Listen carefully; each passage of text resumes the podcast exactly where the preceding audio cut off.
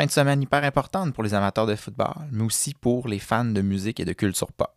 Alors que des centaines de millions de personnes seront rivées devant leur écran, ce ne sera pas pour regarder le match, mais plutôt le spectacle de la mi-temps par Rihanna. Si on est habitué au numéro d'envergure depuis plusieurs années, ce ne fut pas toujours le cas. Bienvenue à ce nouvel épisode de Génération Musique Plus sur la petite histoire du spectacle de la mi-temps et un petit top 5 personnel. Quand on pense à cet événement, on a en tête les ailes de poulet, les nachos, les chips et toute la nourriture qui sera consommée de façon abusive pendant qu'un ballon se promène dans l'écran. Si dans votre soirée certains suivent le match avec attention, c'est moi ça d'habitude, plusieurs des invités ne sont là que pour trois raisons la bouffe, les publicités et le spectacle à mi-temps. C'est en effet ce moment qui est le plus écouté dans tout le match. Donc on ne sera pas surpris de constater que l'on investit beaucoup dans ce moment et que c'est très payant pour les artistes. Par contre, lors de la première édition de 1967 et jusqu'en 1992, on ne peut pas dire que c'était le spectacle le plus enivrant. En effet, les premiers spectacles étaient principalement composés de fanfares provenant de différentes universités ou d'une organisation à but non lucratif qui mettait de l'avant, par la danse, différents thèmes comme l'inclusion, le multiculturalisme, ainsi, les codes d'écoute plongeaient lors de la mi-temps et les gens ne finissaient pas toujours le match de football. Au début des années 90, la chaîne Fox en avait même profité pour organiser sa propre version de divertissement à la mi-temps, prenant même la peine de mettre un décompte au bas de l'écran pour indiquer aux gens à quel moment ils devaient retourner au poste présentant le match. Il fallait donc trouver une façon de conserver l'auditoire à ce moment critique.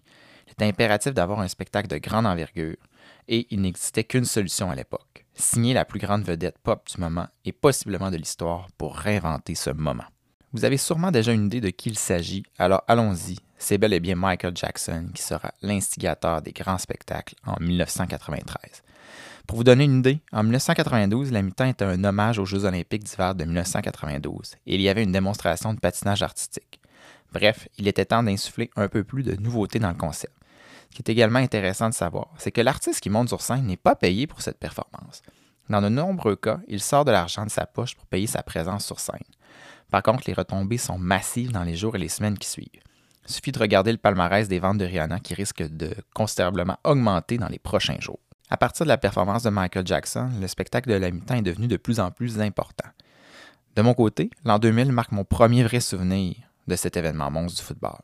Mon frère prenait pour les Titans du Tennessee et par opposition, je prenais pour les Rams. C'était avant de choisir mon équipe. J'ai donc décidé de faire un petit top 5 sur les spectacles des 23 dernières années. Certains spectacles étaient bons, mais venaient moins me rejoindre à l'époque. Je n'ai donc pas nécessairement apprécié à la hauteur certaines performances. Alors ne soyez pas choqués si je ne parle pas de certains artistes ou si je mets de parler du scandale de 2004 mettant en vedette Janet Jackson et Justin Timberlake.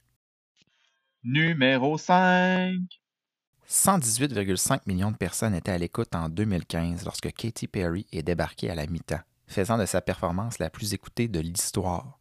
Comment oublier son arrivée debout sur un tigre géant qui brille pendant la chanson Roar? C'est sans parler des changements de costume et de la danse complètement ratée par Left Shark lors de Teenage Dream. Et la finale avec Firework et Katy Perry qui s'envole dans le stade avec une étoile filante. Bref, un spectacle rempli de succès assez dynamique et qui vient combler mon côté pop. Pour ceux qui se demandent, c'est les Patriots qui ont gagné le match avec une interception en fin de match contre les Seahawks. Numéro 4. C'est un début fracassant pour Bruno Mars en 2014 avec un solo de batterie, une chorale géante et un veston qui brille de mille feux pour entamer Locked Out of Heaven. Les chorégraphies qui se succédaient avec le groupe de cuivre qui l'accompagnait, l'énergie qu'il dégageait, les Red Hot Chili Peppers qui se joignent à lui sur scène et la finale qui se veut un moment rassembleur pour tous ont fait de ce spectacle un moment marquant de la dernière décennie. C'est là que pour plusieurs, on a découvert une nouvelle facette de Bruno Mars et ses qualités pour occuper toute la scène par sa prestance. Pour ceux qui ont remarqué que les instruments des Red Hot n'étaient pas branchés, vous ne serez pas surpris d'apprendre que c'est pour s'assurer du meilleur son possible et éviter les ratés le soir même. Cette année-là, les Seahawks ont servi une correction aux Broncos pour mettre la main sur le titre. Numéro 3. Une légende sur scène, Bruce Springsteen commence son spectacle en reproduisant la pochette de son album iconique Born to Run, avant de lancer sa guitare à un technicien de scène qui manque l'échappée. Imaginez la suite si seulement on avait brisé sa guitare. Rapidement, on embarque avec la chanson 10th Avenue Freeze Out. Il fait ensuite chanter la foule sur Born to Run. Il s'en donne à cœur joie sur Glory Days en faisant tourbillonner sa guitare autour de lui. Pour l'avoir vu en concert, il livre toujours la marchandise et c'est ce qu'il a fait en 2009. Parlez-en à ce caméraman avec qui il est entré en collision alors qu'il glissait sur la scène. Le visage qu'il lui fait et le sourire montrent à quel point il aimait être sur cette scène. C'est finalement les Steelers qui sont devenus champions avec leur victoire sur les Cards. Numéro 2. Il était tout simplement impensable que le spectacle de 2017 ne soit pas haut en couleur au moment où on a annoncé la venue de Lady Gaga.